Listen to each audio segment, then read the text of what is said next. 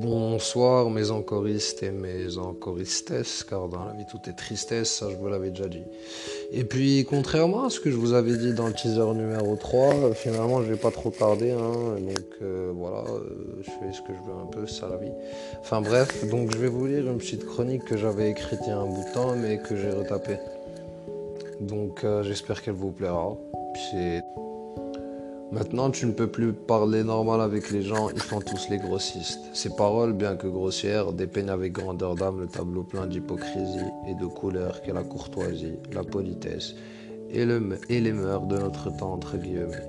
Un tableau bien démodé et morne sur lequel ne repose plus aucune valeur de notre nouvelle ère, aucune des nombreuses valeurs de cette grandiose nouvelle époque, nous dit-on. Une époque où l'égoïsme est une mentalité et l'hypocrisie un style de vie. Autant de fourberies qui sortent de bouche aux dents blanches et aux paroles aussi acérées que des griffes de jaguar. Une époque témoignant une nouvelle fois de la dégradation de l'homme et de ses valeurs à cause de quelques ancêtres diaboliques aux objectifs aussi malveillants que, que machiavéliques. Mais là encore, j'éviterai de parler de complot abracadabra. Enfin bref. Un siècle entier témoignant de la bassesse et de la connerie perpétuelle dans laquelle s'enchaînent et s'enchaîner les plus simples, se munit d'un cerveau plus compétent, eux, pour la plupart, d'après ce que j'ai vu, d'après ce que j'ai vécu. Eux se cachent dans la fourberie et la bassesse de comploter pour leur avenir aussi triste qu'ambitieux, mais, néanmoins aussi incertain que démesuré. Et ça, c'est sûr. Ce sont ceux-là que je redoute le plus dans ce tas de mesquinerie, ceux qui se parlent à plusieurs dans une seule petite tête. Je ne vous parle bien évidemment pas de ceux qui ne connaissent qu'une seule voix apaisante et familière dans leur cerveau. Non, moi je vous parle de ceux qui changent d'avis comme on changerait de... Eh bien, de sous-vêtements, disons. Ceux qui vous parlent non pas pour discuter, mais pour vous soutirer... Mais pour vous Désolé. Mais pour vous soutirer des informations sans queue ni tête pour un objectif aussi flou et bête que mal pensé. Non, Mono n'aime pas la fourberie et les gens malsains.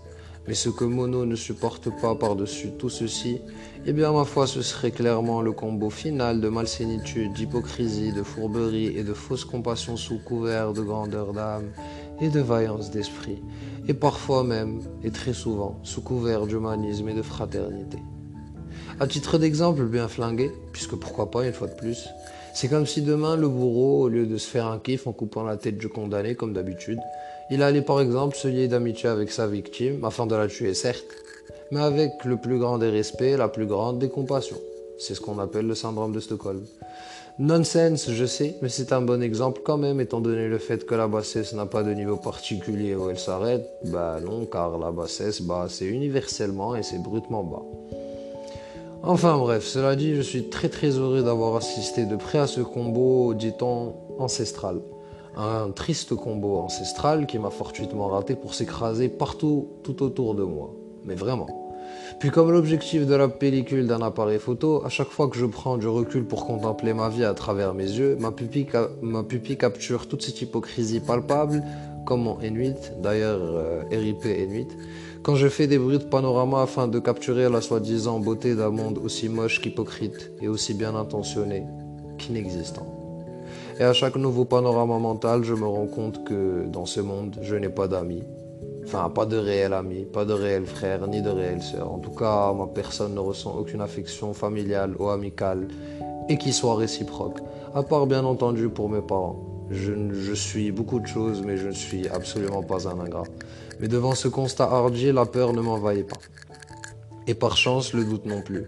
Je n'ai eu et je n'aurai à jamais besoin que de mon Créateur, à jamais je n'aurai besoin que de Dieu, et de la route qu'il aura choisie pour moi, et que je découvrirai bien assez tôt, tant que je me réveille chaque matin.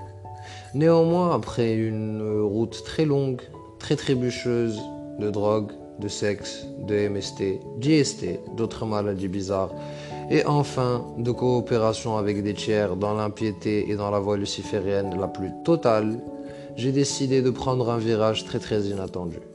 Un virage inattendu à toute vitesse, expulsant ainsi ce que j'aime appeler les lucifériens, car eux vivent dans le faux le plus total.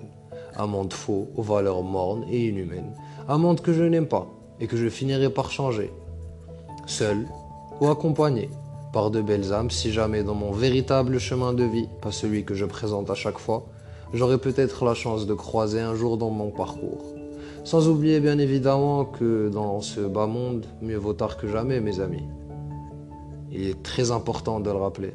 Dans ce monde tristement faux, où l'imposture règne en maître ultime, je me suis rendu compte que ma foi est le seul repère qui me permettrait de marcher avec conviction et fierté, à côté de ceux qui marchent incertains, les deux pieds et le cerveau dans la fausseté, et dans le vide le plus total.